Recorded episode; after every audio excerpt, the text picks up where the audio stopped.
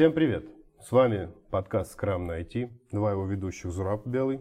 Здрасте. Леня Казарцев.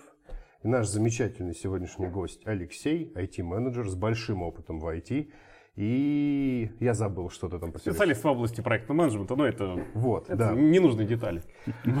Как многие наши зрители знают, мы начинаем выпуск с того, что спрашиваем, как же наш гость докатился до жизни такой. И вот здесь мне максимально интересно, как можно докатиться до должности, я не знаю, тайтла специалист проектного управления. Ну, это не должность, не тайтл. Если интересно все-таки какие-то лычки раздать. Во-первых, всем привет. э, Привет, ребят, спасибо, что позвали. А если говорить про лычки, ну, я delivery менеджер в большой международной э, сервисной компании. Э, не знаю, что это скажет нашим зрителям, потому что delivery менеджер в разных компаниях это разная история. Поэтому, наверное, это что-то, если говорить про Ну, не проектный знаю, менеджмент. Delivery Club. Да, я тоже- менеджер Delivery Я тоже Club. подумал, что это что-то люди, такое. которые с зелеными рюкзаками. Да, да, да, да, до- до- доставляют вам вкусняшки, да. Вот. А, нет, на самом деле это, ну, что проектного менеджмента, с точки зрения проектного менеджмента, это что-то близкое к портфолио менеджменту, к у- по- программ менеджменту, такие вещи, то есть когда ты управляешь не одним проектом, а группой проектов, когда, условно говоря, там есть некий проектный менеджер, который управляет проектами, моя задача управлять ими, условно говоря, они Мгм. управляют уже проектом. Вот. Если говорить про то, как я до такой жизни дошел, а, ну, я долго до этой жизни шел, 20 лет в IT, как ты уже правильно сказал, а, как раз в 2003 году, ну, на самом деле там чуть раньше, в 2002 году, но там так, я был системным администратором целый год э, в факультете родного вуза, вот, ну, где-то плотно с 2003 года я занимаюсь в IT, работаю, я был и ну, сначала был системным администратором, там еще продолжал чуть-чуть работать, потом я был в разработке, потом я ушел в руководство IT-отделами, IT-департаментами, потом снова вернулся в разработку, потому что там мне показалось интереснее, там движовее, там, там, там круто, все такое прочее. Вот. И вот 20 лет уже этим занимаюсь, но последние лет 10, чуть, наверное, может быть больше, занимаю менеджерские позиции в IT. Я понял, что разработчик из меня так себе, хотя на Java писал э, код, э, да, и он даже сейчас где-то еще существует в, приложениях, где-то в мире работает. Надеюсь, работает хорошо. Вот. Но последние лет 10 я понял, что есть люди, которые разрабатывают лучше меня. Мне лучше получается организовывать работу людей. Вот, собственно, этим последние лет 10 я занимаюсь. Когда-то занимался маленькими проектами, но сейчас я занимаюсь группой проектов, э, задачи которых там, доставлять клиенту какую-то единую ценность, условно говоря, в рамках этой группы, группы проектов. А в двух словах, наверное, вот так. Хорошо. Как вы, наверное, поняли, наш уважаемый зритель, сегодня мы поговорим про проектное управление. Какие варианты у нас есть, какие хорошие варианты, какие не очень. Может быть, нам Алексей что-то, там, золотую пулю какую-то предложит. Конечно. И мы как все начнем, мы же все тут айтишники в большей части, мы как начнем управляться. Расскажет, как доставлять свеженькие, вкусненькие задачки разработчикам, которые так их ждут Свежие постоянно. вкусненькие релизики скорее. Да. А все это пробовать где? Правильно, на митингах. Ну, а митинги- И должно быть митингов побольше. да. Так, у нас тут на столе лежит книжечка. Вот так вот ненадолго приоткрою. Я Essential закрою сразу, да? Скрам, да. Никого не И с- смущать. сверху немножко вот салфеточек по людям, которые пролили, пролили слезы, пользуясь ей. Что ты можешь Или, нам или, рассказать или- про... или когда писали ее, или когда читали ее. Как тебе скрам вообще? Давай, начнем. Как тебе прям. вообще в скрам, да? с этим, Да, как да, тебе да. с? А мне конкретно скрам никак, потому что э, для того, чтобы использовать скрам в а, не знаю, каждодневной работе, к нему не надо относиться ни плохо, ни хорошо. Это, ну, примерно, как ты относишься, не знаю, к рубанку у тебя, который лежит в твоем наборе инструментов? Да никак, он задачу должен выполнять свою. Не знаю, Задачу я люблю выполняет. инструменты, которыми пользуюсь. Ну, и- ухаживаю за ними. Да, ну видно. Но э, к нему относиться не надо никак, на самом деле, потому что как к любому инструменту, твоя задача, чтобы он свою задачу выполнял. А свою задачу он выполнял каким образом? Э, выполнять задачу свою будет только когда он на своем месте. Да, вот если правильно к нему обращаться, как ты говоришь, к нему обращаться, холить или леять. Ты же не будешь э, микроскопом гвозди забивать. Хотя почему бы нет, если захотеть. Почему можно и забивать. Нет, технически это возможно, Технически возможно. обычно не обязательно. Да, обычно не обязательно. Поэтому такая же история примерно со скрамом, да и с другим, любой другой методологией. Если использовать не по назначению, а она будет давать сбой, да, или не давать примерно ничего. Или, или отлетит тебе в лоб, и вот это вот все, да. Когда вот... Чувствую, серебряной пули сегодня мы не Нет, будем. нет, Не нет. будем, Я да. даже, наоборот, унесу парочку у вас. Темных пуль. Вот, поэтому, в общем, в целом он, он мне никак, он не как инструмент, э, инструмент конкретной работы, разработки в конкретном проекте на своем месте он работает. В том месте, где он работать не должен, он там и не работает. Поэтому, если вот так Какие должны быть условия? Вот, э, на мой взгляд, скрам сейчас это часто как раз, когда берут микроскоп и забивают им гвозди.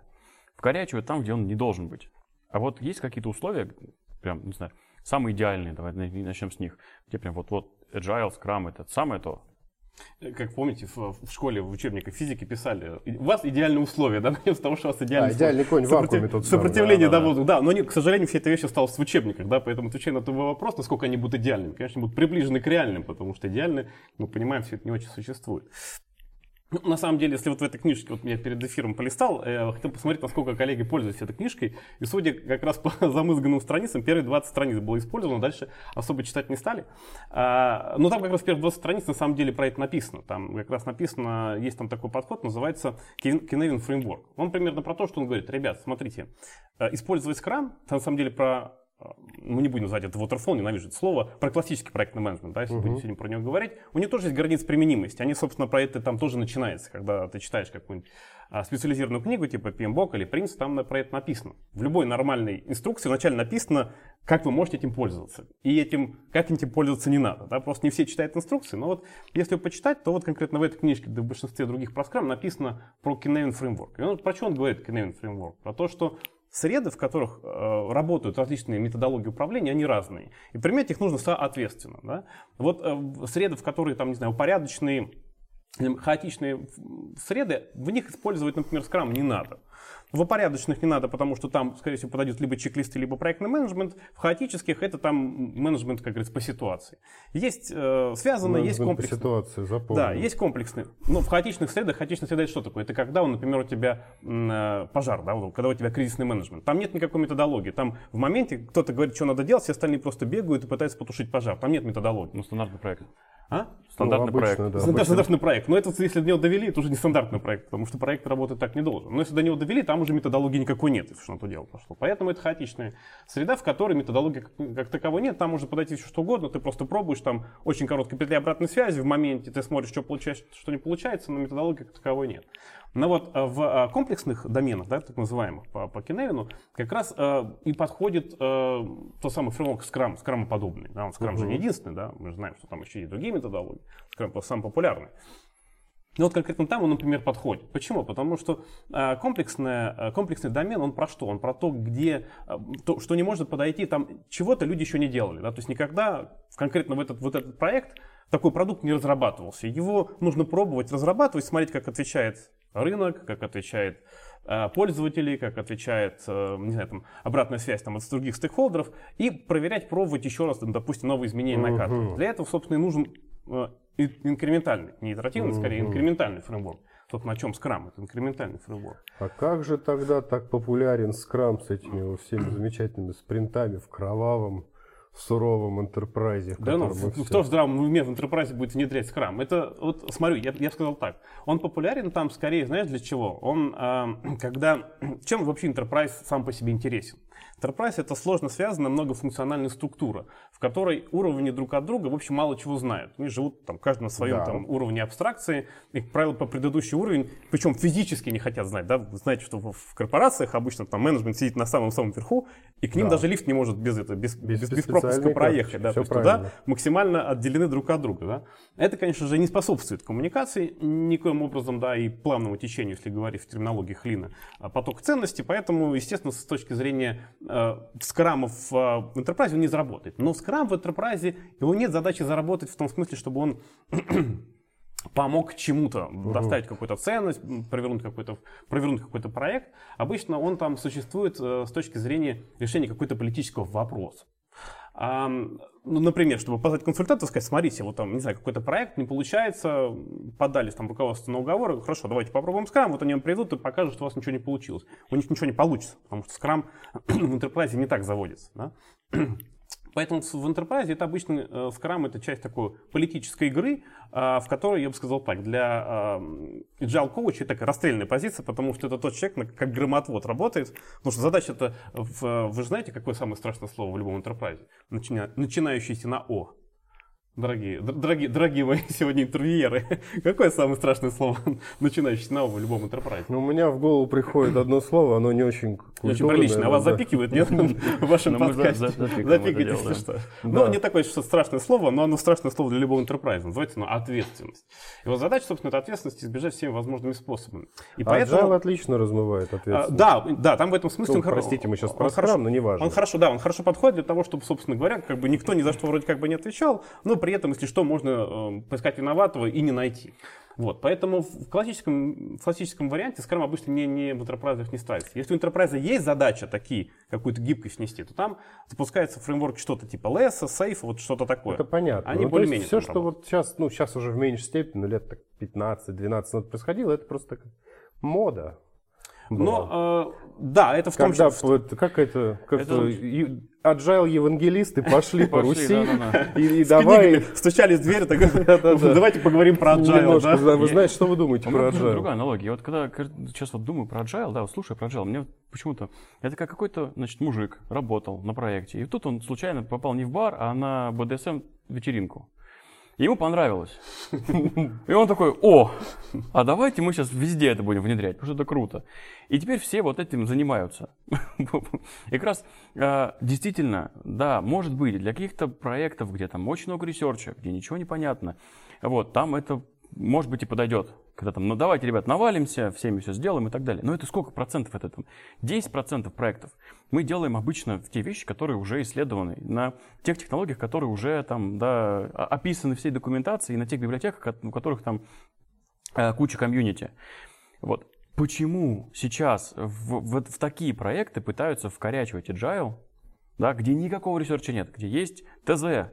Вот я даже, просто даже сравнить, вот, э, точнее, сопоставить agile и проект с ТЗ, это уже как бы, ну, не Ну, туда пошли, явно значит. больше 20 страниц прочитал книжку, да? 22, это как раз 22 Там, страница. там про ТЗ был, да. А, ну, ну, ну, ну, смотрите, давай я тут подтвержу твои рассуждения, в какой-то степени их подтвержу, в каких степени я их э, постараюсь опровергать, как это сказать, господи, как это по-русски, опровергнуть. Вот. А, смотри, с точки зрения, когда проект у тебя, у тебя есть ТЗ, у тебя есть понятный, э, понятный процесс разработки и понятно, что надо делать, это как раз с точки зрения того самого Kinect фреймворка, это а, упорядоченный домен, в котором понятно, как это работает, и там проектный менеджмент подходит, как ну, он туда входит как родной, понимаешь, да, как нож в масло. И не надо там ничего выдумать, совершенно прав.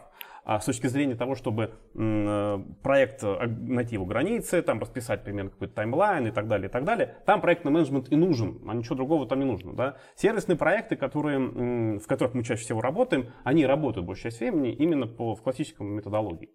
Зачем там нужен скрам? Ну там без скрама не обойтись. Это та самая вторая часть, где я буду сейчас тебе немножко опровергать. А вторая часть. а, Почему там нужен скрам? Объясню почему. Я бы сказал, ну, во-первых, дорогие зрители, мы говорим agile, мы сегодня между ними ставим аналогии. Agile, скрам, вообще говорят, agile, agile это не скрам, agile это, э, скажем так, комплекс ценностей, философия, называют его по-разному. По большому счету, это манифест, в котором написано, как мы гибко должны разрабатывать Ну, софт. секта. Скрам это методология. Поэтому... Сектор. Но мы сегодня... Нет, там не секта. Там никого не призывает, собственно говоря, нести деньги. Хотя, может, я не дочитал. А ты манифест. тоже не до конца дочитал. В манифесте там не так много, там всего там. Ну ты даже с этим не справился. Сразу начал быть, быть гибким и пошел. Да. Нести так светлое, точно. доброе в массы. Да. А, поэтому, если мы говорить про, значит, сегодня мы agile со скрамом, типа, это синонимы, ну, просто да, отметить, что это разные вещи. Значит, э, с точки зрения проектного проектов, где нужен проектный менеджмент, эм, собственно, проектный менеджмент, если почитать, опять же, тот же Prince 2, PMBOK, там нигде не написано, что, ребят, смотрите, разрабатывайте только вот этими вот здоровенными фазами, по полгода уходите в туман от клиента, чтобы клиент нифига про вас не знал, и вы пришли через полгода с какой-то фигней, которую клиент скажет, я этого не заказывал. Да, потому что мы прекрасно понимаем, что хотел клиент, это одно. Что услышал аналитик, это второе. Что аналитик записал в спецификацию, это третье.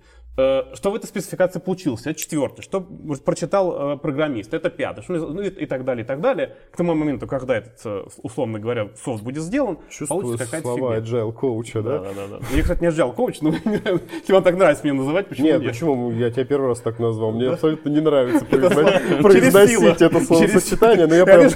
Запах, запах пошел. Слово, да, забывает слово совесть, да? Вот. Эм, значит, к чему я? К тому, что здесь скрам, он нужен для того, чтобы вот э, процесс поставки, вот этот вот, он был регулярный. То есть не Prince, Book, не Prince 2, не PMBOK, он не говорит о том, что, ребят, уходите на, на год в работу и больше не появляйтесь. Он говорит, нет, поставляйте результат как можно чаще вы, вы хотите, вы можете. Единственное, что просто написано в PMBOK, не написано там, делите обязательно спринты, таймбоксите их, делайте внутри какой-то набор каких-то церемоний. Он про это ничего не говорит. Он говорит про то, что, ребят, чем чаще вы представляете, тем лучше. Ну, логично. Кстати, та самая статья 73 года, в которой появилось слово waterfall, она была именно про это, про то, что такой методология разработки, она неправильная, и такой быть не должно. Потому что все начали называть, собственно, waterfall этой статьи 73 года, на самом деле там было как раз опровержение того, что так делать не надо. Ну и, собственно, все остальное время он про это, собственно, и PMBOK, и Prince 2 и говорит. Ребят, не пропадайте. Регулярно поставляйте клиенту, и там PMBOK, например, разделяет итеративность и инкрементальность. Итеративность – это когда есть повторяющиеся промежутки времени, в рамках которых вы что-то делаете одинаковое. Да? А инкрементальность это когда вы что-то регулярно поставляете. Вот скрам он и итеративный, и инкрементальный. Да, потому что в целом можно идти итерациями, спринтами, но ничего не поставлять. Тогда у тебя будет итеративный скрам, но не инкрементальный. Ну, с точки зрения скрама это не скрам, потому что скрам там написал в начале на первой странице. Если вы не все применяете, фиг вас он не скрам, не называйте это скрам. Ну, с точки зрения проектного менеджмента можно делать итеративно, не инкрементально.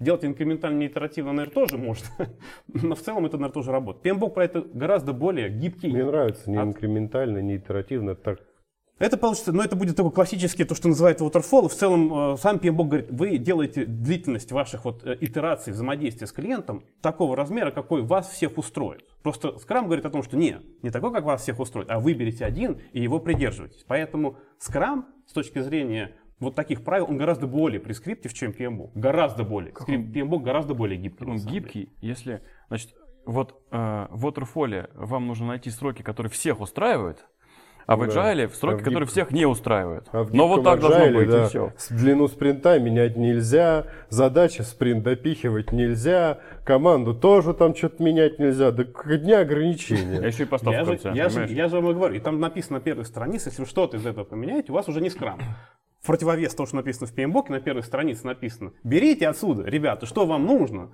чтобы поставить ту ценность клиенту, которую он хочет. Не надо все отсюда брать. И у вас получится правильный проектный менеджмент. И с этой точки зрения Scrum гораздо, гораздо более прескриптив. То есть сам по себе Scrum не гибкий. Он пытается построить гибкий процесс, но сам по себе методология Scrum, она не гибкая. Она не говорит, она обязывает вас проводить одинаково э, PBR, э, планирование, дейлики, ретроспективы. У нее есть, у каждой ретроспективы своя агенда, причем обязательных из двух пунктов состоящая, ревью должно быть. Там все написано, ничего выкидывать, вообще ничего нельзя выкидывать. Поэтому с точки зрения гибкости самого методологии, Scrum вообще не. Он вообще не про это. Его задача построить процесс гибким, но он сам по себе не гибкий. А сейчас что-то agile коуч превратился в анти-agile коуч. Нет, здесь наоборот получается противоречие, да, то есть э, э, в Waterfall мы как договорились, как нам комфортно, мы можем делать поставку через месяц, через неделю, через полгода. Как, догов... как, как договорились? Это гибкость. А когда у тебя есть да четкие, ну, хоть какая-то, а когда у тебя есть четкие рамки, когда надо о чем-то договариваться, что-то поставлять, это гибкости. не гибкость. Вообще в Agile плюс в том, что ты можешь, в принципе, никогда ничего не поставить, но, это, но зато ты четко будешь работать по Agile, не нарушая все манифесты. в Agile ты не можешь ничего не поставить, ты обязан поставлять каждый спринт инкремент, ты не можешь ничего не поставить, в том все и дело. Именно поэтому он инкрементальный, ты обязан поставлять. Potentially shippable increment это называется потенциально тот, который клиент может себе поставить и пользоваться. В этом, собственно, вся суть. То есть максимально быстро получить от клиента обратную связь. Ребята, мы вообще то делаем или нет? Возвращаясь к тому вопросу, почему Scrum, в общем-то, методология как, как механику поставки продукта почему можно и нужно использовать внутри, условно говоря, проектного менеджмента, именно поэтому, потому что ты можешь говорить, ой, слушай, ну мне комфортно как исполнитель уйти на полгода, да, и что там делать? Ну, спецификация понятная, написано понятно, библиотеки понятно, миллион раз я делал эти CMS, сделал миллион первый раз клиенту нафиг к нему через полгода ходить. Даже клиент тебе скажет, да ладно, не надо ко мне ходить, я смотреть не буду, мне есть чем заниматься. И вот здесь вот самая большая подводный, подводный камни, потому что с точки зрения менеджмента, потом в конце, в общем, на самом деле так, давайте я немножко починжу. Что в менеджменте, в создании продукта самое сложное, как вы думаете? Вот вы, какой-то проект, у вас есть какой-то продукт, вы создали. Какая, какая часть с вашей точки зрения самая сложная? С точки зрения менеджера, не разработчика. Сократить бюджет, в смысле расходы. Ну, почему сокращать? Нет, если он у тебя есть подписан, чему его сокращать? Как это расходы? Подписан у тебя Это другая задача. Это называется, да. нет, это называется быть в бюджете. Не сокращать его, а попасть в бюджет. Это задача, да, но это не самое сложное. Там есть механизм. Есть такая задача, которая нигде не описана, например, ни в каких PMBOK не описана, но она самая сложная для любого менеджера, вот с точки зрения продукта. Вот его создали. Что самое сложное, как вы думаете в этом все? Вопрос с подвохом. Нет. А хотя, может, с подвохом, не знаю. Я буду молчать, казаться умнее. Ты чего думаешь? Я не знаю, контроль, возможно. А, сдать это все дело заказчику, то, что мы сделали. Во, во, вот тут, это тут, вот, вопрос, вот, вот проект. Продать это в финале, вывести на рынок. Это, это, это, да, хороший комментарий, спасибо. Смотрите, коллеги, самое сложное как раз здесь, потом это все, это называется acceptance, да? Или вообще говоря, его принято называть в менеджерской стадии acceptance hell. Потому что как продавать продукт, нигде не написано. Нет никакой книги про то, говорит о том, что как ты будешь продукт этот сдавать. А, и вот если его делать такими вот длинными-длинными итера- итерациями, да, когда через полгода ты пришел к клиенту, даже если ты все сделал по спецификации, несмотря на то, что, спец- помните, да, как мы сказали, там 5 правд или 6 правд может быть, да, то еще вариант, какой из этих вариант правд ты донес до клиента. Но даже если ты четко реализовал, что там написано, мы прекрасно знаем, что это невозможно, но даже если это сделано, клиент говорит через полгода, знаете, а мне в таком виде продукт уже не нужен. Просто почему? Ну просто потому, что у него бизнес э, окружение поменялось, да, продукт уже Ну, не понятно, валиден, не да, имеет да, смысла да, да. и так далее, и так далее. И именно поэтому Точнее, в том, в том числе поэтому право. Потом клиент говорит, слушайте, я не буду за него платить, он мне не нужен. И ты начинаешь лезть, э, судорожно лезть в, в- в контракт, смотреть, что у вас там было с ним подписано, может ли он это вернуть, не вернуть. Даже может в контракте подписано, что нет возможности вернуть, он просто найдет какую-нибудь лазейку для того, чтобы просто не подписать тебе acceptance документ, и ты не сможешь эту штуку сдать. Но это р- обычно ад для менеджера, да, кома- команда обычно эту штуку не видит. Почему мы сравниваем agile с плохим waterfall? Смотри, я, я, я к чему это веду? К тому, что, собственно, они на самом деле, они друг другу не противоречат. Их по большому счету в идеале лучше использовать вообще вместе. Вот я сейчас к этому веду. И вот чтобы вот этого acceptance hell не было, э, самый простой механизм, это, собственно говоря, имея ограничение вот этой проектного, да, э, проектное ограничение, допустим, полугодовой там релиз какой-то там, но все равно, несмотря на то, что у тебя полугодовой релиз, вот идти какими-то маленькими итерациями, инкрементами, клиенту показывать, дорогой клиент, это то, что ты хотел, вот мы сделали, смотри, по спецификации главу вторую, вот смотри, мы ее реализовали, потыкай ее, возьми, вот мы тебе выкатили на UAT, потык, поиграйся, посмотри, то ли, не то ли, там, какие-то, может быть, пожелания будут, еще что-то такое прочее. Даже если тебе клиент говорит, что не будет это делать, лучше ему дать это посмотреть. И вот таким Если он макаром... правда не будет этого делать. Но э, когда он правда не будет с точки зрения менеджера, да, ты говоришь, дорогой клиент, я тебе каждый спринт отправлял приложение, чтобы ты на нем посмотрел, да. Вот сейчас пришло время... Все равно же остается подписать. лазейка на поясы. по Конечно, MTI. конечно, ну смотри, Тебя тут, просто не э, принять. смотри, ну тут видишь какая штука. Он в эту лазейку полезет когда? Когда он будет не удовлетворен чем-то еще, понимаешь? Потому что когда эм, не хочет заплатить э, клиент, ну не потому что он такой вредный, не то что он с, с утра такой в смысле, а пойду-ка я не заплачу этим ребятам, пусть они кину их на 100 миллионов. Но нет, конечно. Нет, Ну, я какая-то почему, я вполне бизнес-проблема. себе представляю такую ситуацию. А, Мы про разные рынки, наверное, просто говорим. Да дело не в разных рынках. Люди, люди, люди не просыпаются в смысле сделать кому-то плохо. Это про коучинг, если говорить. Все люди в своей, в своей степени каком-то окей. Если, ну, вряд ли просыпать в смысле с утра, надо мне кому-нибудь сделать хреново, от этого не будет хорошего настроения. Потому что человек в каждый конкретный момент времени делает лучше, что у него возможно.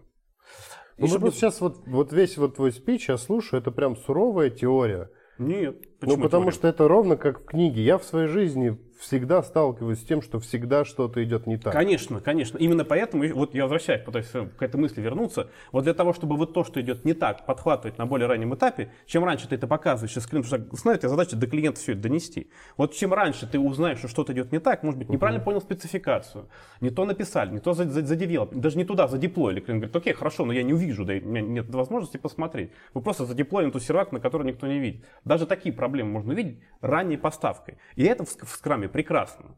Это ну, вообще скрам для этого был создан. Его задача была такая, ребят, она, он вообще не про эффективность, да, вот если вернуться к вопросу о том, кому скрам сейчас нужен в современном мире, все меньше и меньше компаний, просто потому что скрам это не про эффективность. Скрам это, он говорит вот про что, он говорит, Скрам, если бы у него был бы свой голос, он говорит так клиенту, я не знаю, когда я тебе закончу, поставлю твой продукт, я не знаю, сколько он тебе будет стоить, но я знаю только одно точно, что ты получишь то, что ты хочешь. А это простым механизмом достигается. Я тебе Ну и показываю последняя, регулярно. последняя фраза тоже ложь. Э, Нет, нет, вот это, я не знаю, когда мы это сделаем, не знаю, что получится, но ты получишь то, что ты хочешь. Не-не, это как, не-не. я Не пойду сколько туда, это не знаю стоить и куда. когда это закончится. Не, не, именно скрам, он, я к чему? К тому, что не стоит возлагать на скрам а, задачи, например, выяснение с помощью него рамок проекта. Не надо, потому что скрам для этого не предназначен. Сам скрам не гарантирует то, что клиент получит то, что он хочет. это- Так это, смотри, это гарантируется исключительно ранними Это поставками регулярным минимизирует риски, что в итоге Конечно, получит. но регулярный фидбэк. Ты смотри, какая идея у него в скраме, что ты, по идее, можешь на 108 градусов развернуться в следующем спринте. Ты приходишь и говоришь, клиент, это то, что ты хотел? Он говорит, нет. Он не хотел что-то другое. Или да, я хотел это, но мне бизнес сейчас это не требуется. Давайте что-нибудь будем другое делать. И вот такими маленькими микрошажками ты просто двигаясь, постоянно подруливаешь под его вижен клиента. Понимаешь? А если бы ты ушел на год, смотри, графически покажу, шел ты на год. я вот понимаю, так. да. А у клиента вот так вижен ушел. Смотри, какой гэп. А Да. у тебя этот гэп каждый раз вот этими маленькими шажками пододвигается Это место. я Да, но прекрасно это, понимаю, Опять но- же, из крайности в крайность. Почему? Ну, потому что, ну как, да, мы либо две недели поставляем, либо год. Но это как бы из одной крайности мы переходим в другую крайность. Да, поставлять нужно чаще. Да. Я согласен. И здесь опять... Вот, и, и про это говорит всё, Пимбок, всё, он не да. говорит то, что год поставлять. Он не Все, говорит что ты говоришь, это. что то, что ну, agile, это, собственно, для тех проектов, мы с этого начали, для R&D, когда ты нужно пойти туда не знаю куда, э, значит, найти то не знаю что и так далее. Да, и Продуктовый, вернуться. да, продуктовая разработка, можно так назвать. Ну, как продуктовая разработка, ты делаешь продукт, у тебя есть ну, какое-то есть видение бизнеса, у тебя есть видение аудитории, у тебя есть конкуренция, ты все равно понимаешь, что Ну, ты хочешь построить. В продукте, нет, постоянно в продукте, который ты создаешь, ты постоянно должен пробовать то, что ты сделал об, об аудиторию, да, то есть Конечно. выкатываются фичи, постоянно ты проверяешь, как это на масс-маркете особенно, да.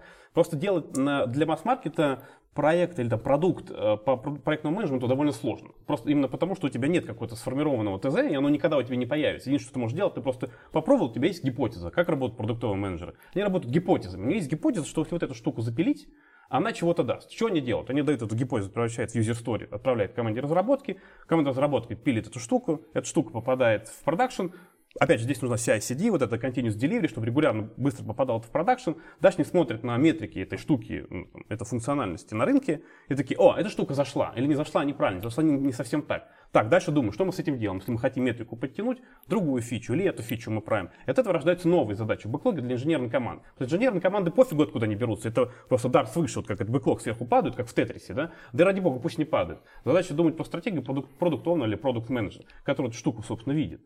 Поэтому, ну, она здесь, э, это совершенно разные истории. Поэтому продукт, он э, про то, что у него не может, у него есть родмап. Родмап по продукту это что такое? Это когда, ну, мы хотим в третьем квартале иметь МАУ, не знаю, тысячу пользователей в сутки, в месяц, да, там МАУ, м, миллион пользователей в месяц, DAO, там, тысячу пользователей уникальных в сутки. Вот это, собственно, родмап, но это не проектный план. Ты из этого проектный план не сделаешь. Поэтому тебе нужно вот такими маленькими гипотезами двигаться, вот этими самыми спринтами, проверять, как ты эти к MAU, DAO движешься. А если у тебя написана спецификация, тебе нужно э, B2B-систему построить для клиента, э, не знаю, там, а, автоматизировать э, работу с Excel, ну, у тебя есть Ну, ты только что сказал, что как раз вот в этом втором случае сверху должен быть agile, чтобы все равно показывать клиенту. А почему не просто тот же PMBOK, он же не запрещает тебе показывать клиенту? Да, я про что говорю. Я не говорю, что он сверху. Я говорю про то, что про что говорит PMBOK, а об этом обычно за- забывают те, которые пишут книги про скрам, где они там первые 20 листов, как мы сейчас только что посмотрели, они про то, что э, waterfall это плохо. Да? Я раз пытаюсь донести мысль, что waterfall, как, как они его там называют, или как я называю классический проектный менеджмент, он не против неитеративности, инкрементальности. Он просто пишет про то, что, ребят, подстраивайте эти процессы под ваши конкретные задачи. А Scrum говорит, нет, подстраивайте его сразу, сделайте каким-то фиксированным, и все время вот этими, вот этими идите этапами для того, чтобы приучать, э, по сути, клиента получать регулярно какую-то ценность, которую надо тестировать, и при этом приучать команду, ну, то, что называется в а, апфро этого апстрима, ну, то есть тот, кто создает вам, м, создает вам э, Вот ты как задачи. раз ровно, сейчас подожди, ровно то, о чем я говорил, когда говорил, что последнее твое утверждение про то, что клиент получит то, что он хочет в конце, что это ложное утверждение, потому что ты в большей степени вероятности ты пере, а, перенастроишь клиента, да совсем другие ожидания в нем сформируешь в работе с командой. Клиент мог хотеть совсем другого. Понятно, что это могли повлиять и внешние факторы, но в большей степени влияет фактор команды, потому что вот это вот нытье, что мы, блин, не можем это сделать, это слишком долго и так далее. Если клиент включен, он такой начинает, ладно, откладывать и так далее. Ну, я, не совсем понимаю, что про, про что долго. Если у тебя спринт две недели, то клиент всегда в конце двух недель что-то получит. Да? Вопрос в том, что в этот, в этот спринт попадет. И Да. в этом, в этом идеале должен здесь- клиент участвовать в этом, сейчас, в этом этапе, чтобы понять, что будет в конце спринта. Все укладывается, кроме рамок, которые Agile приносит и говорит, что там, да, вот это нужно все использовать, иначе это не будет работать. Продукт. Хорошо, у нас есть продукт, мы не понимаем, как он будет строиться, но если мы загоняем разработчиков и команду, что у нас там через две недели должна быть поставка, то это не, не влияет на качество в лучшем случае. Потому что ну, какие-то задачи нужно делать три недели, какие-то месяцы, а какие-то за неделю можно сделать. А мы э, начинаем все это дело, вот, ну, всех под одну гребеночку рубить. И в итоге получается, что где-то приходится команде торопиться, где-то приходится команде, там, наоборот, как бы непонятно, вроде мы сделали, но у нас еще там время есть, что нам делать в этот момент. И наоборот происходит как раз вот такая небольшая ну, демотивация, да, ну, наоборот, мы немножко как бы, как делаем процесс не гибким, а мы его чуть-чуть, чуть-чуть, наоборот, портим сами себе, загоняя, устанавливая рамки. Тут, видимо, вопрос, гибкость-то где? Где? Вот где? Гибкость она, гибкость она в работе с внешним стейкхолдером, с клиентом. Ну, то есть Внутри гибкость в она- том, что в в итоге получится. Да, в в том, что клиент регулярно видит, что у него получается. Это называется, знаешь, как это, я не увижу, что я хочу, пока, я это не увижу. Да? Значит, я не скажу, что я хочу, пока я это не увижу. По что скрам? Потому что это написано е, это не то же самое, как потом по- потрогать этот софт и посмотреть, да, это оно, да, это то, что я хотел. Если ты уйдешь на полгода, ты вот это вот, да, что я хотел, сделаешь ну, далеко до того, что действительно хотел клиент. Поэтому вот этими маленькими шажками вот этот гибкий процесс позволяет просто регулярно стейкхолдерам видеть, это то, что я хотел или нет. И подстраивать дальнейшую стратегию по то, ну, то, что я увидел. Если мы говорим про проекты, да, даже продукты, пусть, в которых у нас там, нет какой-то определенности в том, что мы делаем, зачем мы, ну, там, зачем мы это делаем, как, какими этапами будем двигаться, то мы можем договориться, да, там, и какую-то задачу мы можем сделать за месяц, какую-то сделать за две недели, а какие-то, ну, задачки мы можем вытащить наоборот через неделю. Но при этом agile, который нам вроде как дает гибкость процесса, говорит, нет, ребятушки, вам нужно, значит, в определенными отрезками э, собственно, делать вашу работу. И э, впихиваете там, если у вас большая задача, надо впихнуть в спринт. А если маленькая, ну, значит, там пол спринта будете сидеть и ничего не делать.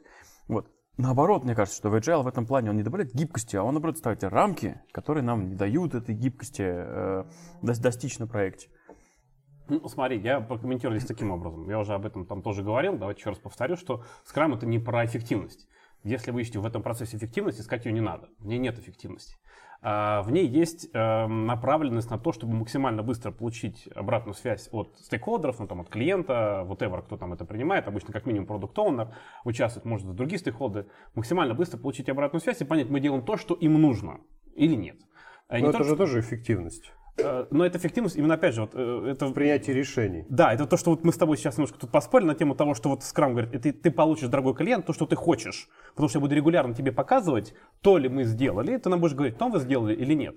Вот э, в, своей, э, в своей основной задаче, допустим, классический проектный менеджмент, он не про это, он не про то, что там, дорогой клиент, давай максимально быстро тебя спросим, он говорит, вы спрашиваете, когда вам считаете, вы считаете нужным. Скрам говорит про это, поэтому спрашивайте каждые две недели регулярно, чтобы клиент, как говорится, не смылся и точно сказал, за свои слова ответил. Он Не, ну тут есть, знаешь, это как это, дисциплина.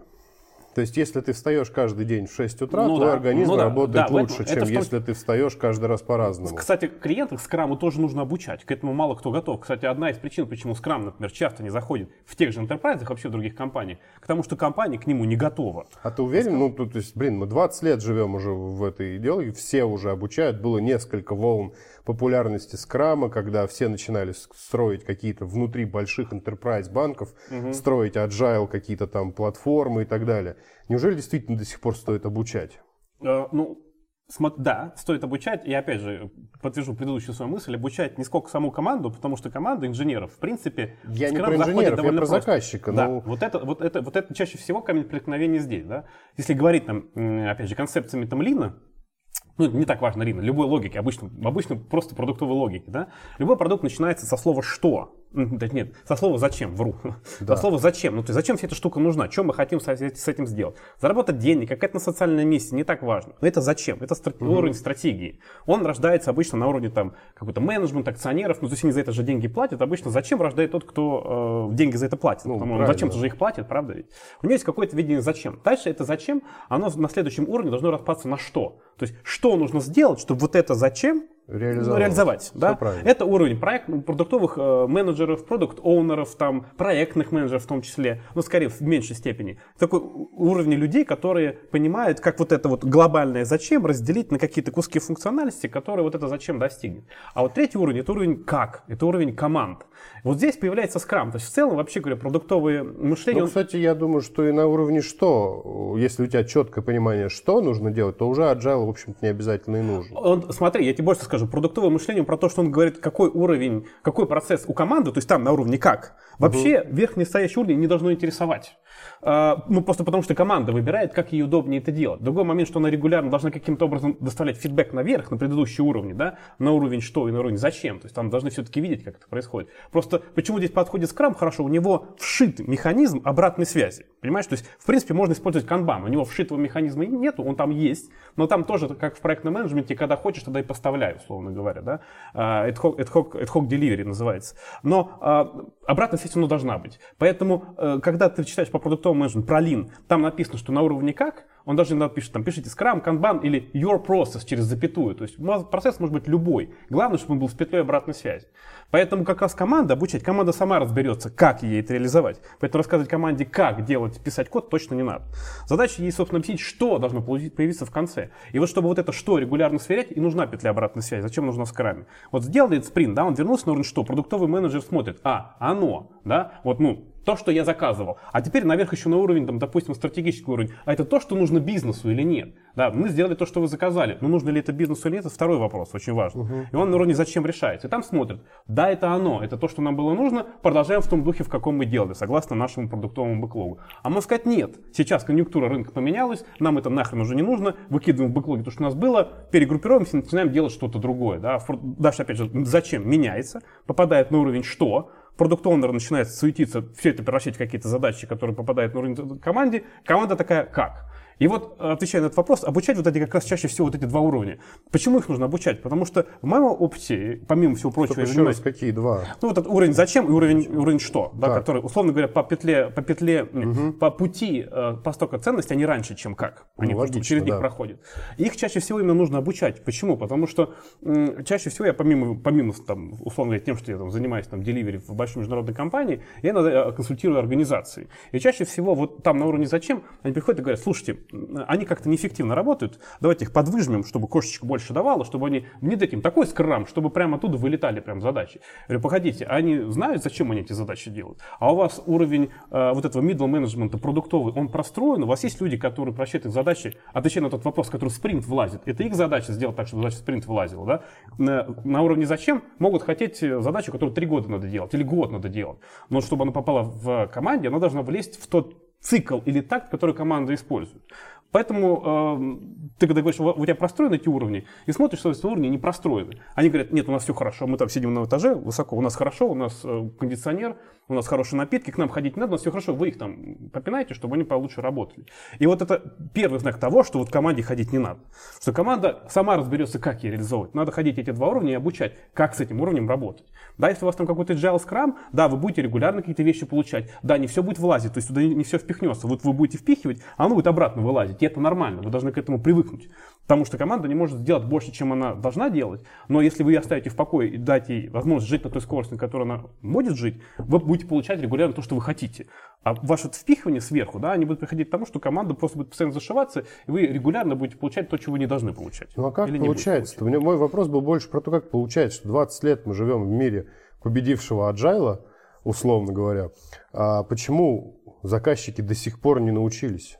Ну, я в своем, во-первых, Agile не победил. Можно, можно я добавлю? Давай. То это, конечно, очень веселый разговор. А, но мне очень интересно, может, мы к моменту вообще и не просто почему не научились, еще какого черта он стал таким популярным. Я уже понял, что Agile на самом деле так себе. Проектный менеджер PMBOK зашибись. Завтра пойду и скажу об этом своему РП. Кстати, Леня, ты, если что. Вот, да. Хорошо. Да? Перед, я, я, я, я ему передам. Я ему передам. Это информация. Я ему передам. Но давайте, можно еще рассмотрите, пожалуйста. Савелий, спасибо за ваш да. комментарий, а мы продолжим. Тут Савелий, да, я должен участвовать. Ну, нет, у нас есть, э, иногда появляются некие сущности в подкасте. Да, у нас раньше была Настенька, вот сейчас Савелий. Мы называем его Савелий, да, перемещается поэтому по комнате.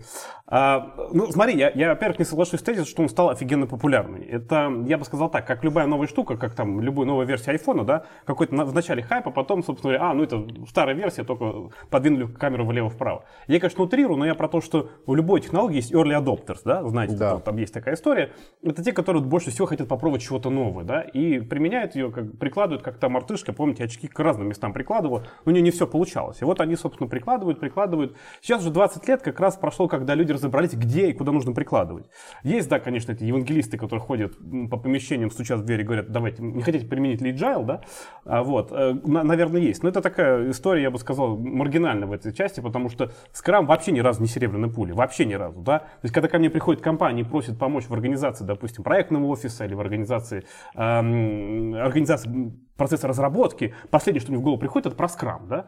А, ну, точнее как, он мне вообще мне в голову не приходит, пока я не понимаю, в чем, собственно, проблема, да? Пытаюсь понять, собственно, в чем, в чем, в чем проблема и что, собственно, хотят, собственно. Было бы странно, что если вспомнить аналогию с Рубанком, на любую задачу, когда приходили те люди, там, я не знаю, помыть пол, такой, у меня есть Рубанок, Рубанок. как бы Рубанком помыть Совершенно пол? верно. Именно поэтому, когда ты зовешь agile коуча, звать от него какой-то другой совет, кроме как внедрите скрам, бессмысленно, да? Э, Ну, так что приходишь к хирургу, как бы ты ни жаловался на что-то, он головную боль, говорит, ну, я все, что могу сделать, отрезать тебе что-нибудь, давайте я что-нибудь отрежу. Поэтому, э, ну, если вы зовете скрам э, agile коуча и просите его помочь, но не- тогда не жалуйте, что он вам пытается внедрить скрам. Хотя не факт, что скрам, в общем-то, нужен, да? Он много где, опять же, не работает и не должен работать, и это нормально.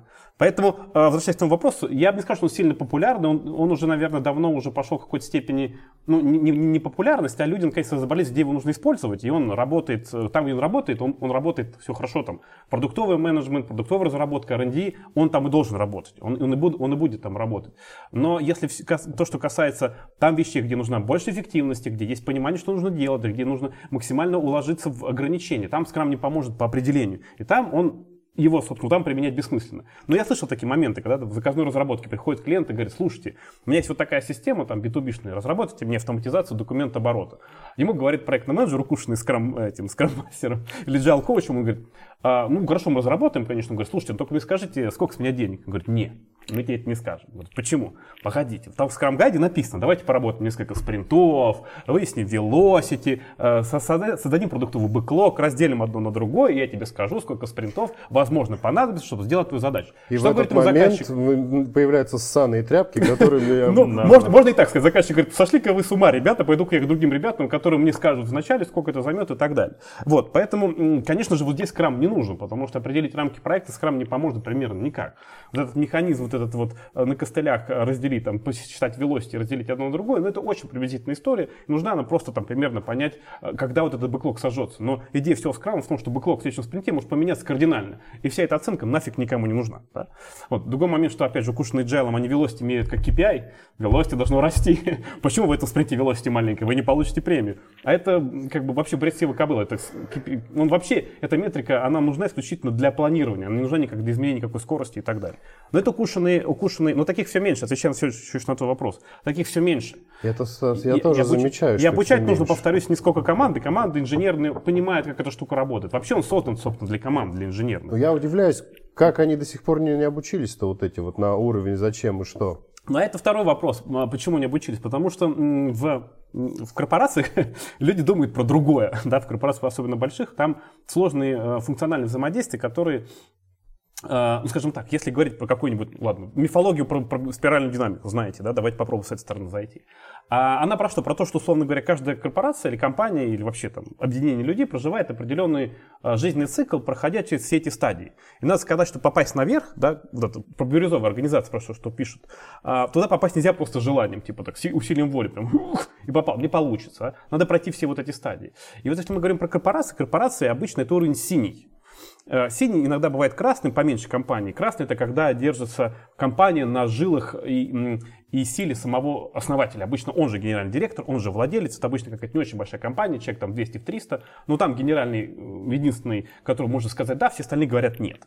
Но это такая предтеча корпорации. Потому что в какой-то момент, когда у тебя больше 300 людей, этот генеральный уже умирает, потому что он на работе 25 часов в сутки. Он понимает, что он не может все уже контролировать, всем управлять, за все принимать решения от туалетной бумаги до э, какую руду покупать. И он начинает писать что? Э, должностные инструкции, ну то есть как такие инструкции, ну, чтобы люди могли что-то делать без него. Он Ну, говорит, то есть блин, голубеть начинает. да, ну, то есть, да, он начинает синеть, да.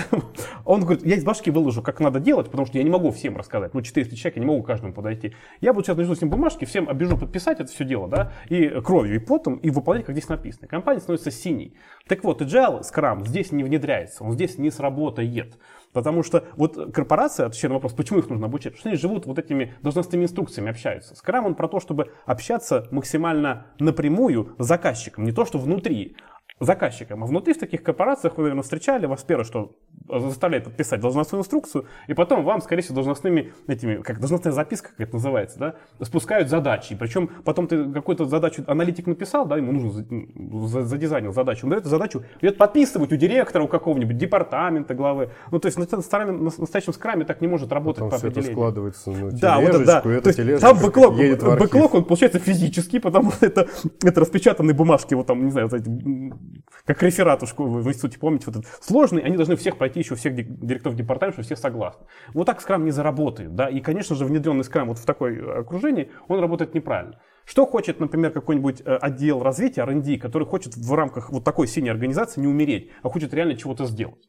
Это называется с точки зрения вот этой спиральной динамики, называется желтые норки. Это следующий уровень. Желтый уровень после синего, когда, когда люди начинают напрямую друг с другом взаимодействовать. Как это работает? Когда вместо того, чтобы бегать со всеми подписывать, ты такой заранее договариваешься, слушайте, ребят, Давайте сейчас историю мы не будем подписывать, она очень нужна вот такому тому департаменту. Просто в следующий раз мы также потом не будем глядя, подпишем вашу, например. Или, или, или сделаем вид, что подписывать не надо, какое-нибудь маленькое изменение, и мы не будем его подписывать. То есть начинаются эти напрямые разговоры в обход вот этой вот бумажной системы. Это называется желтые норки, да, или там оранжевые норки, когда ты проскакиваешь вокруг этой синей системы. И вот так скрам там может выжить. Но не на глобальном уровне, а какой-нибудь маленький R&D отдельчик там из пяти человек, который, например, что-то там разрабатывает. Кстати, большие корпорации, которые запрещенные той стране, где мы сейчас записываемся, они же как работают? Растут. Они растут, покупая стартапы. Вот те самые гибкие э, организации, которые у себя они не могут по определению все это разработать. Они слишком закостенелые, синие, Э, в которых вот эта куча вот этих вот, вот этих бумажек, вот отвлекусь немножко в сторону, был у меня на коучинге один парень, который работал в компании Apple. А, вы бы слышали, как он ругался на эту компанию с точки зрения того, как в ней бюрократически сложно все организовано. Я сейчас зацеплюсь немножко за то, что был у тебя на коучинге один парень. Э, то есть все-таки коуч. Нет, нет, нет, да и да. Но это не тот lifestyle коуч, ну, который... То есть все-таки есть это, да. Вывели тебя на чистую воду. А один раз там, не считаю. Не коуч, ну 5 баксов это все-таки 5 баксов. Куда же без них, да. Э, ну, я имею в виду, что я такой не lifestyle коуч, который в этом, да, в, в Инстаграме, который ты все сможешь, ты молодец, взял себя в руки, тряпка. Не про это, коучинг вообще не про это.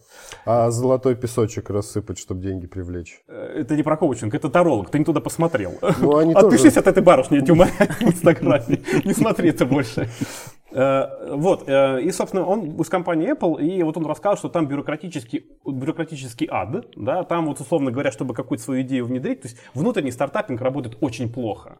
А, то есть для того, чтобы какую-то идею внедрить, ты должен обойти своего начальника отдела, пойти к, тот должен пойти к начальнику отдела другого, там договориться, чтобы тебе дали человека, тому сходить, спросить какие-то еще ресурсы. То есть ничего не напоминает, да? Налоговая, да, например, обычная наша, или какая-нибудь, не знаю, там, какое-то госучреждение. И, во-первых, не все там делают iOS, чтобы понимали, айфоны, да, клепают. Там 99% вот это скучный эм, э, enterprise э, штук, там какую-нибудь бухгалтерскую систему разрабатывать и так далее. И вот это все вот таким штукам это все это работает.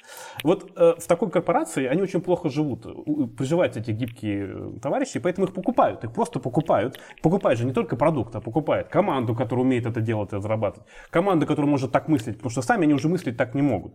Поэтому в корпорациях, да, отвечая этот вопрос, они и не приживались, если они есть эти скрам-команды, они либо быстренько умирают и были созданы как исключительно политический инструмент, чтобы на них отыграться, например. Либо вот такие оранжевые, там, желтые норки про, проделают внутри вот этой синей здоровенной машины и вот такими маленькими небольшими такими спецназ-группами выживают делают какие-то такие маленькие гибкие вещи. Но, как правило, даже российские корпорации в последнее время тоже покупают маленькие стартапы, потому что сами это разработать уже не могут. Они созданы, их махины сейчас работают для того, чтобы поддерживать существующую инфраструктуру, айтишную или какую-то другую, не для того, чтобы что-то новое разрабатывать. Поэтому новое все покупается. А вот это все новое, гибкое, оно Scrum как раз позволяет штуку построить. Здесь вот вопрос. Вот прошло много лет, пару десятков лет, когда люди там дошли, да, вот мы сейчас говорили, что уже пришло понимание по, по поводу того, где должен Agile применяться и так далее.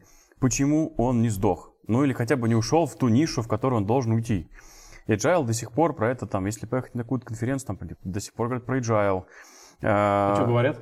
Что вот Agile, это наше все, надо Agile проекты, там, да, какие-то новые, значит, открытия, как, как физики, да, там, вот мы тут открыли новый подход. Вот. А, и попадая в реальную жизнь, вот если мы смотрим в реальные какие-то проекты, да, это все начинает вот так вот гипертрофироваться, да, э, все начинает изменяться под давлением э, тех самых того самого нежелания там, руководства там, да, не знаю, контролировать, смотрите, как-то включаться в процессы, нежелание заказчика включаться в процессы, непонимание до конца, там, да, э, не прочли книжечку. Э, вот. И несмотря на то, что много лет прошло, он все равно на слуху, его все равно пытаются внедрять, и про него все равно говорят. Даже мы сегодня про него говорим, как бы, да. Хотя вроде как, ну, наверное... Тема тоже не хайповая, да, Да. мы лет на 15 есть- опоздали, да. Вроде бы, вроде бы, да, все согласны, ну, мы, по крайней мере, здесь да, согласны с тем, что agile, он нишевый, но он все равно не теряет популярности. Почему? Да он, я, опять же, я, э, давайте с тезис то, что не теряет популярность или находит популярность. Он сейчас работает там, где он работает. И если он, скажем так, то есть давно этих евангелистов, которые прибегали говорили, давайте вам везде будем внедрять скрам, давно таких нет, э, оголтелых. Другой вопрос, что, повторюсь, есть люди, которые не знают, как эта штука работает, ну вот я не знаю, там представьте ситуацию, какая-нибудь бабушка, которая купила iPhone, а она не знает, как им пользоваться, и просто ей почему-то кажется, что это волшебная штука, волшебная пилюля, которая поможет, я не знаю, там, гусей выращивать в два раза быстрее, да, там, продавать их на рынке. Э, Кстати, часто про скрам начинают прибегать. да? Да, ну, прикладывать гусю, да, чтобы он, чтобы он Жирнел. Жирнел, да. Э, э, Кстати, часто вот в таких, э, про скрам опять вспоминают вот в неправильной его интерпретации красные компании, которые вот на уровне этого заказчика. Он нам приходит и говорит, слушайте, я вот слышал, что вот у меня сейчас бездельники, айтишники, вот они что-то мне по полгода что-то мне не могут не зарелизить, зарелизить какую-то фигню. Я слышу, что есть какой-то скрам, который помогает э, из айтишников э, сделать классных ребят, которые делают очень гибко, в любой момент, все, что я захочу, в момент, вот самый важный момент, например, что генерально, в любой момент может решиться какая-то гениальная мысль прийти, ему все, что вы до этого делали, пофигу, он же говорит, вы же гибкие, но вы Ну. должны прямо сейчас, в момент пришел, начать делать. Вот а, про такие, да, могут приходить и говорить, слушай, внедрите ко мне скрам так, чтобы вот они начали работать быстрее, что-то они плохо работают. Но обычно в современном мире давно такого нет, и скрам, опять же, в чистом виде, он, в общем, тоже не так, чтобы большинству нужен, потому что команд, которые из 7-8 человек состоят, не так много. Чаще всего как раз команд 2-3, если мы говорим про какую-то разработку продуктовую или там, ну, лю- любой, собственно говоря, маломальский проект размером, там, не знаю, там, больше 5-6 человек, он 2-3 команды собирает. Здесь уже важнее сколько про скрам, и сколько понимать, как эти команды друг с другом синхронизировать. Здесь важно не, не скрам нужный, а люди, которые понимают, как работать так называемый скалируемый фреймворк скрама. Вот таких вот людей я чаще сейчас вижу, они чаще требуются. Просто про скрам, но в целом любая инженерная команда уже понимает, как с этим работать. Там сам скрам гайд начинается со слов, мы создали его для инженерных команд. Что инженерные команды понимают, что это, что это за штука, как с ней, собственно, работать. С ней, повторюсь, не понимают, как работать другие уровни по, по потоку ценностей. И их надо, собственно, обучать. И если зовут там скрам-мастера, этого agile коуча, не может он будет помянут, не для того, чтобы он научил команду скраму. Обучить церемониям несложно. А чтобы он научил, допустим, две-три команды друг другом вместе работать и научил корпорацию или компанию работать с этим инструментом. Потому что у этого инструмента есть свои входы-выходы. Нельзя, говорится, подать 220 на, на, на, на машинку на радиоуправление, которой там нужно 8 вольт, да? А, или требовать от нее производительности, как от трактора, хотя это, например, машинка на радиоуправлении. И обучать нужно вот те уровни. Вот и как раз скалируемые фреймворки, тоже Safe, э, его обучение, если ради интереса посмотрите, у него есть такая, тоже такая roadmap, как обучают, внедряют э, Safe в корпорациях, и там до команд доходит э, ну, дай бог, на, по-моему, седьмой или восьмой итерации. То есть там порядка 6-7 э, разных тренингов, они касаются именно э, там, верхушки компании, обучения там, других стейкхолдеров. Там. То есть до, ком- до команд доходит уже в самом низу. Причем команде рассказывает, ребята, у вас скрам в целом ничего не поменялось. Просто имейте в виду, что у вас периодически там, от вашего скрам-мастера должен ходить на встречу с РТЕ, и там ему рассказывать, как вы работаете. А ваш продукт оунер ходить на встречу там, с, с продукт-менеджером и с ним общаться. Все, все, что команде рассказывают. А вот это все остальное рассказывают корпорации, как работать, собственно, с тем самым инструментом, Вот. который здесь внедряется. Мне- Вот таких консультантов я часто вижу. Мне кажется, в этот, вот как раз в этом случае, когда начинается там проект или продукт какой-то, значит, топ-менеджеры смотрят на это дело и говорят, так, Хороший, видим, какой-то продукт, хороший. Да, хороший продукт. Объемный. Пе- Первые шесть пунктов так мы убираем. Зачем они нужны? Мы это знаем, как работать. Давайте сразу к седьмому, к- на разработчиков. Но э, я сейчас, я пока слушал, э, мне пришла мысль, э, что почему, да, вот скрам там столько лет, его, а, и не научились идеально с ним работать, да, то есть до сих пор проблемы, и при этом не, не могут от этого отказаться. И я, вот, мне кажется, понял, книжка написана «Как внедрить скрам» для инженеров. Но там нет э, алгоритма, как выйти из скрама. Надо просто написать еще одну книжку. Как, Как выйти из скрама. выйти из скрама. Там должен быть четкий алгоритм. И мы, как, инженеры, просто почитаем ее и избавимся, наконец, от скрама. И все. Ну, смотрите, э, тут я, я, я бы сказал так, что скрам, он, э, несмотря на то, что у вас подкаст называется скрам на IT, он неплохой, его бояться не надо, да, повторюсь, его надо применять просто там, где он есть.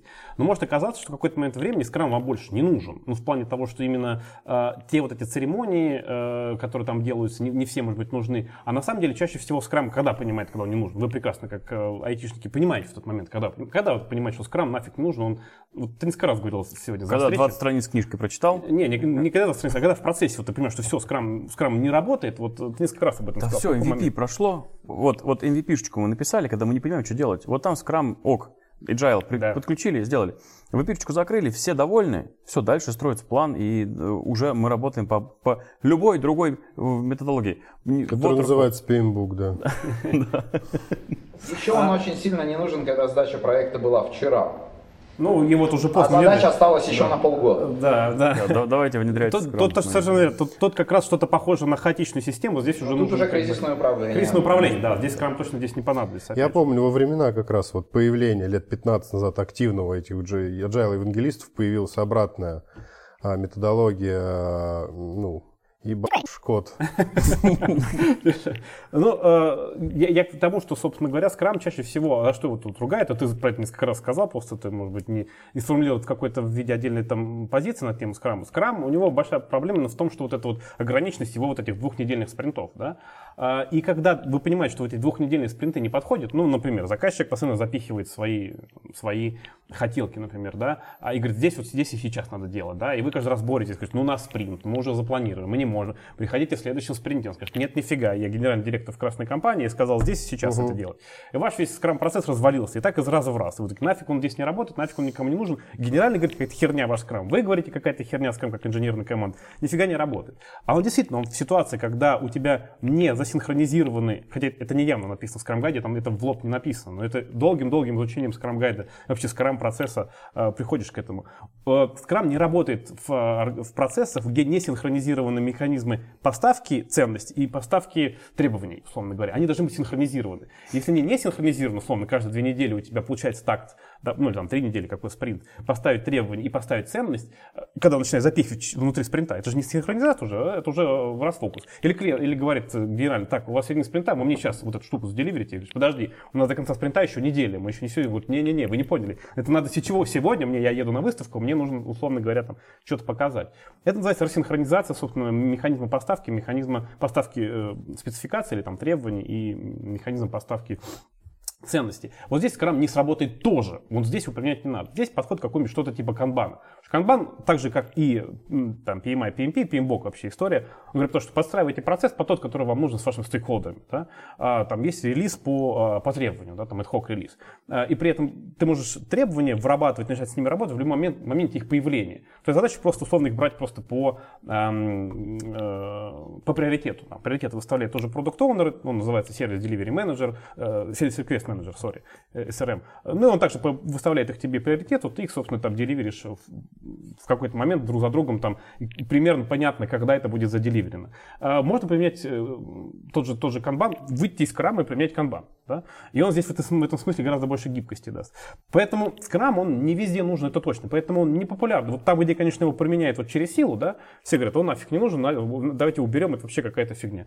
Ну, конечно, если прикладывать гусю iPhone 14, ну, наверное, гусь это не пожирнеет, можно выкинуть его в реку, сказать, он не работает. А да. есть 15 Ну, 15 там сразу к двум гусям надо уже, 15 в два раза дороже стоит. Вот, поэтому нет, и он, э, я, опять же, в современном мире как раз я вижу, что к нему стали, по крайней мере, инженерная команда, то есть от уровня что и уровня как, они понимают, зачем, где работает скрам, и команда прекрасно понимает, э, как с ним работать, там, как его внедрять, в принципе, скрам не надо. Когда приходит agile coach, основная задача его помогать, опять же, вот этому уровню зачем рассказывать, как это все работает, не командам. Он, в первую очередь, не командам рассказывает, что команду расскажет скрам-мастер, который не таких больших денег стоит по сравнению, по сравнению с agile коучем. Его задача просто вводить ребят на церемонии, объяснить, зачем эта церемония. Agile коучи еще и больших денег стоит. Очень больших денег стоит, да, agile коуч еще больших денег стоит, да. Да, Решил заняться agile коучем. Нет, я все, Ты не тем занимаешься, я да? Все, я все больше и больше люблю этих ребят. Да, именно, да.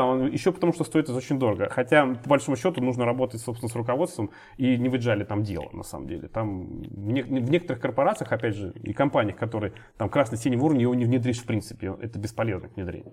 Это может как-то внутренними силами. И, и agile коуч обычно придет, он скажет, возьмет кучу денег, скажет, ну не вышло. Ну, вот, я вам все рассказал, что надо, хотел. надо, значит, ездить по конференциям и рассказывать, что Agile сдох.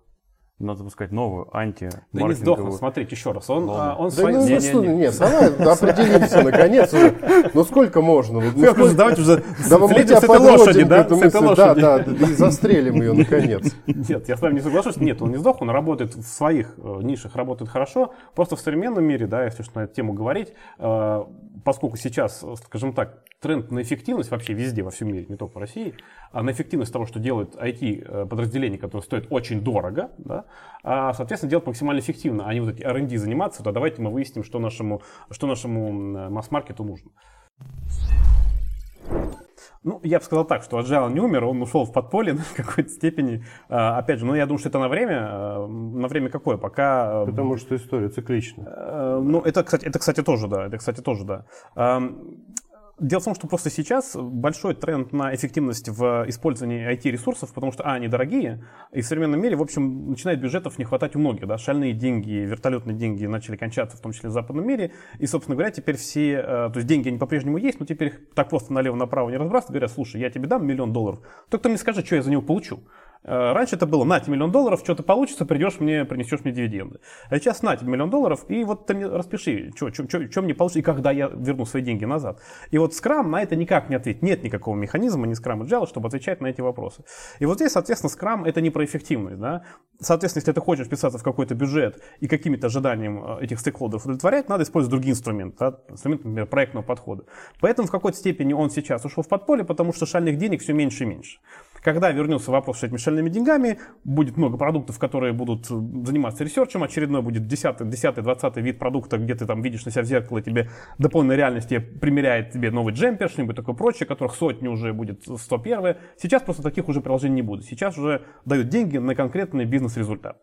И здесь скраму, конечно, очень сложно быть. Да? Опять же, применять элементы скрама в процессе создания этого продукта можно, но чистоганом только его не получится. Он, он не про эффективность, он про то, чтобы поставить то, что вроде как нужно да, клиенту. Но если нужно клиенту еще не просто поставить то, что нужно, а за определенные деньги и определенное время, все, то скрам закончился. Поэтому он нет, он не умер, он сейчас в, в- в подполье до того момента, пока халявные деньги не появятся вновь. Ты совершенно прав, история циклична. Сейчас очередной кризис, который, собственно, там, там, с восьмой год, там, какие там дальше были, там, 14 сейчас 23 там, раз в 10-11 лет, экономические циклы, дай бог памяти, как это дядька запишет, который про это рассказывал. Ну, в общем, вот очередной цикл, собственно говоря, э, кризисный, где мы снова, вновь боремся за эффективность, соответственно, неэффективные инструменты э, мы стараемся не использовать. Но это просто экономически нецелесообразно. Как только вертолетные деньги вернутся, он вернется назад, но, повторюсь, тут вопрос будет не в том, как, какой, как в команде научить скрам работать, а как сделать так, чтобы этот скрам работал на уровне большой ком- компании с несколькими командами или несколькими десятками команд. И вот это все друг другу подружить уже, уже не скрам-мастер нужен, и даже не agile коуч, а специалист в методологиях, э, скалируемых фреймворках. Вот они будут нужны. Такой, как ты. Э, Ну, обязательно, Они конечно. без этого, конечно, да. Подписывайтесь, э, там ценник можно найти мой. Вспоминая твои рассказы про синие э, компании, очень захотелось выпить за то, чтобы вертолетные деньги вернулись по- побыстрее. Ну, да, пока, пока, пока, пока не, Будем ждать. Да, ну да, начнут печатать, появится вертолетный день. Да. Ну что, коллеги, на этой прекрасной ноте, в ожидании вертолетных денег, мы сегодняшний выпуск Уходим в спячку. Уходим в спячку, ждем, уходим в подполье. Есть замечательная песня Wake Me Up When September. September ends, да, да, Да, да. Wake Me Up When, не знаю, helicopter, money back. Очень прошу, ребят. Э, Да.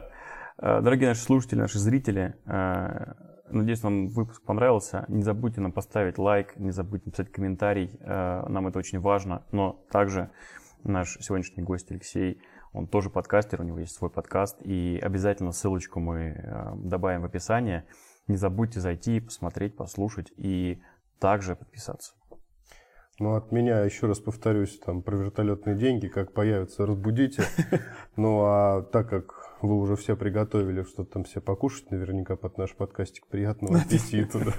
Тоже хорошо.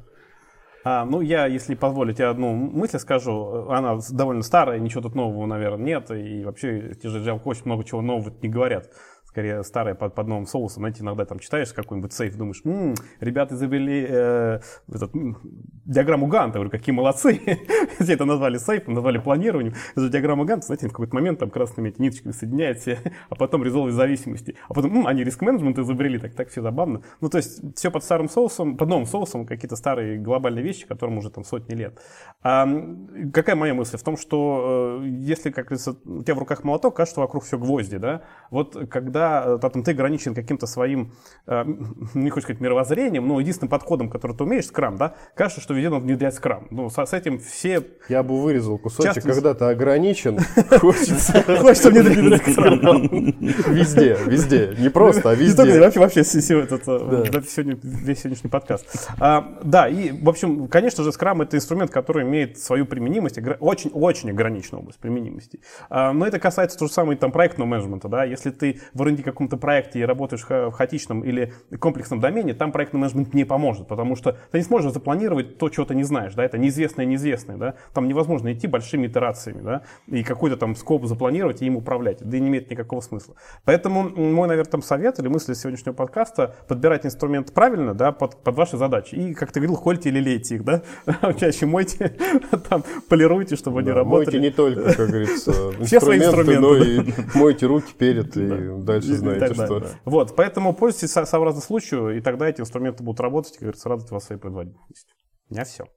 Ну, супер. Спасибо. Спасибо, коллеги, спасибо, что всё. позвали. Да, очень Да. приятно было. Ну, а вам. Пока-пока. Пока-пока.